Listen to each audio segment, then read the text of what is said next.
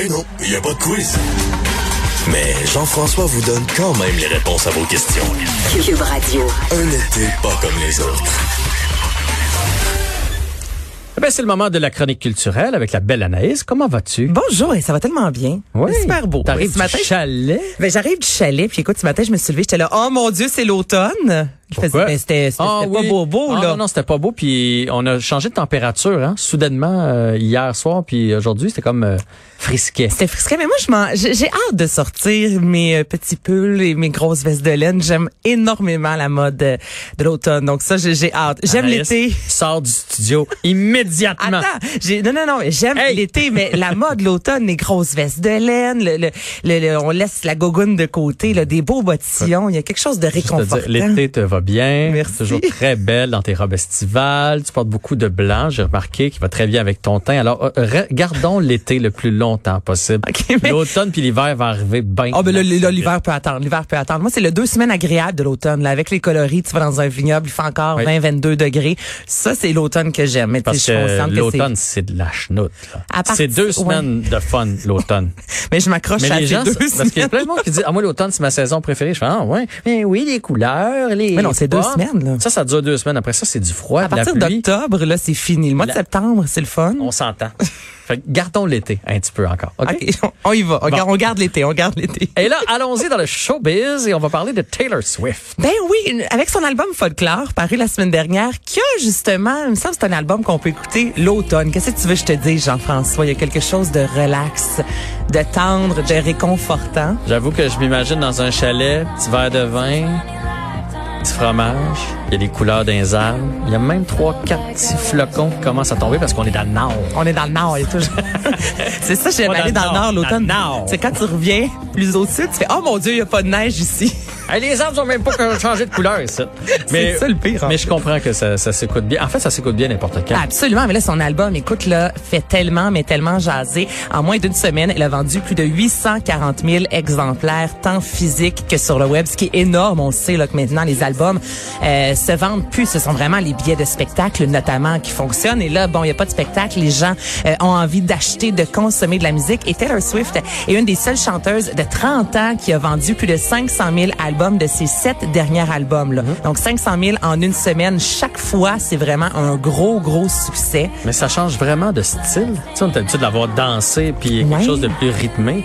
Ça, Ben, il y a un retour. hein. Ben, c'est un, un retour aux sources. En fait, elle a collaboré avec Bon Iver sur cet album-là. Et tu sais, à la base, euh, elle vient de Nashville. euh, Elle composait vraiment des chansons plus country. Ses premiers albums, Taylor Swift, c'est du gros country. Les derniers albums, il y a une touche plus pop. De temps en temps, même, elle chantait avec euh, des chanteurs plus hip-hop, une petite touche R&B. Mais à la base, c'est une fille quand même qui vient du country. Et là, cet album-là, elle a dit c'est un retour aux sources. Elle a composé ça durant la COVID. Je vous rappelle que c'est le jeudi, en fin d'après-midi, qu'elle a dit un album sortira pouf à minuit. C'était là et tout le monde l'attendait.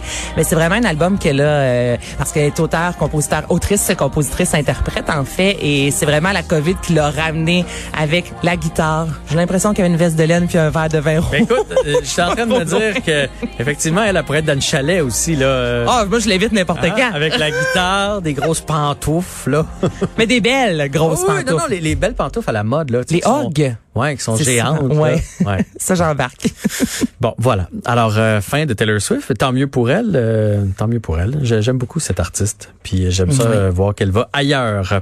Alors, on, parle maintenant d'un décès, malheureusement. Fait que là, tu passes d'une super bonne nouvelle à une moins bonne.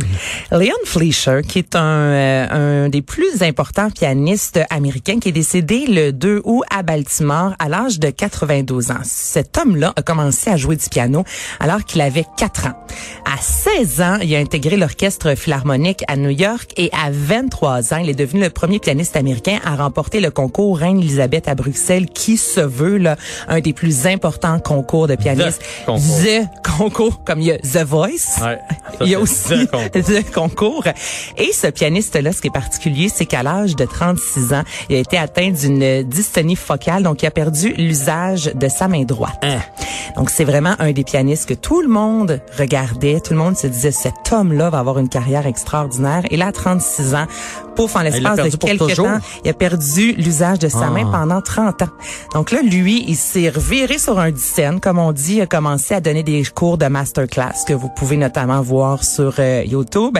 Il a continué pendant 30 ans à jouer du piano d'une seule main seulement. Donc, il était reconnu comme étant le pianiste qui jouait d'une main.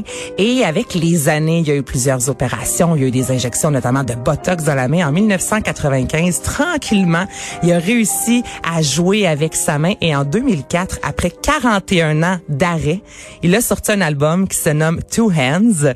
C'est beau avec le retour ah, des deux mains. C'est vraiment une belle ben, histoire. Pas belle dans le sens qu'il y ben, mieux que ses deux mains, mais c'est. Mais la résilience, puis de voir que, écoute, c'est possible. Moi, j'ai de la difficulté à jouer du piano. Je pense que tu m'en donnerais 20 mains, puis je serais pas capable. Lui, avec une main, on va continuer à faire les mélodies, puis il aurait pu vraiment, évidemment, il est tombé en dépression dans tout ça, mais il s'est relevé. Puis là, je vais euh, diriger des orchestres symphoniques, je vais donner des cours. Il y a toujours euh, eu espoir, en fait, qu'elle allait continuer et un jour être capable de jouer de ses deux mains. Et c'est ce qu'il a fait. Il y a aussi un court métrage qui dure une vingtaine de minutes qui se nomme Two Hands, qui a été euh, en nomination dans plusieurs festivals où on voit vraiment le, tout le cheminement qu'il a fait et quand il a recommencé à être capable de jouer avec euh, sa deuxième main. Donc oui, c'est une belle histoire quand même. Moi, ça me réconforte un peu puis ça me réconcilie avec le fait que... C'est toujours triste qu'on connaisse ces histoires-là une fois qu'ils sont décédés. Ben, je veux dire, il y a des gens qui la connaissaient, mais le grand public, je crois, je crois pas que le seul qui connaissait pas ça. Non, non. Je trouve ça plate que ce soit le jour où, de sa mort qu'on parle de cette euh, si belle histoire. Ben oui, puis c'est pour ça que je voulais t'en parler aujourd'hui. Là, je commençais à lire. Ok, un, pianiste qui est décédé, tu sais, 92 ans. Je veux dire, il est pas jeune jeune non plus, mais là, le pianiste a une main. Ben voyons donc, il a perdu l'usage de ses deux mains pendant 30 ans. Il est de retour avec un album qui se nomme Two Ends. Il y a un film, il a été en nomination récemment aux euh, Grammys. Donc vous comprendrez évidemment qu'aujourd'hui, euh, beaucoup dans les médias, sur les médias sociaux, il y a de nombreux orchestres symphoniques également qui ont tenu à lui rendre hommage en disant, tu merci, t'es vraiment un des plus importants du 20e siècle, euh, pianiste, qui nous a quittés dimanche. Wow. Ben merci pour cette belle histoire. Mmh. Allons-y avec maintenant un, un film. Oh! Moi, je suis excitée, Mon Dieu, j'ai vu ça dans ta face. Qu'est-ce qui se passe? Est-ce que tu as écouté la série Luther? Non. OK. Là, faut que tu écoutes la série Luther avec Idris Elba, qui est... Euh, ah, c'est vraiment bon. C'est si je me trompe pas, c'est encore sur Club Illico et là c'est apparu c'est apparu en 2010. Cette série-là qui suit en fait les aventures d'un détective troublé. Tu sais, jusque-là, on réinvente pas la roue, mais pourtant, moi, j'ai embarqué. Ça se passe à Londres, donc visuellement, les décors sont vraiment beaux. Et l'acteur en soi, Idris Elba, qui a remporté deux Golden Globes comme étant le meilleur acteur. Les hauts BAFTA également aussi Awards, qui est un peu l'équivalent des Oscars. Il a remporté euh, meilleur acteur là, pour une série. Et là, après cinq saisons, on a officialisé ça il y a quelques jours à peine. Il y aura un film pour clore la boucle et moi, je trouve ça bien. Tu sais, des fois, on se parlait au téléphone l'autre fois de ça va faire à maner. Des fois, il y a des séries, on étire trop. Là, je dis au téléphone, parce qu'on avait une chronique. là, ouais. Exactement, c'est vendredi. On se disait, tu sais, à la deux, troisième, on aurait pu... Euh, on aurait pu Mais comme là, ils ont décidé d'arrêter, puis c'est correct. J'ai vu personne pleurer dans mon entourage, je vais être honnête avec toi. Et là, Luther, quand c'est terminé, les gens se disaient... Hein? Mais voyons, mais voyons, ça se peut pas, ça se peut pas. Donc de ramener un film Évidemment, on va espérer que le film soit à la hauteur, un peu comme Sex and the City, tu sais, qui est mhm. revenu après quelques années. Mais sachez que on n'a pas de date comme toujours. On sait pas. Ben, on sait le casting évidemment, l'acteur principal. Mais je veux dire, sinon, on sait pas les intrigues. Mais sachez qu'il y aura un film. Bon, mais là, c'est à mon tour d'être excité ah! parce que là, on en sait plus. Oh, oh, on en sait plus sur District 31. on en sait plus. Là, il y a une bande annonce qui dure 15 secondes. Je vais pas vous la faire écouter parce que les images parlent d'elles-mêmes. On entend deux, trois phrases, là, mais tu sais, sinon, ce sont vraiment les images avec l'arrivée de nouveaux personnages. On a parlé, toi et moi, de Rémi Girard qui se joint à la distribution comme étant euh, le chef des services secrets. Et c'est le 7 septembre prochain, mettez un X à votre agenda, que la série va débuter officiellement. On va avoir droit... Avec la fin de l'autre. Avec la fin. Donc là, il y aura quatre émissions d'une heure, Jean-François. Non. T'en reviens-tu pas encore? Une heure? Ah, je suis heureux.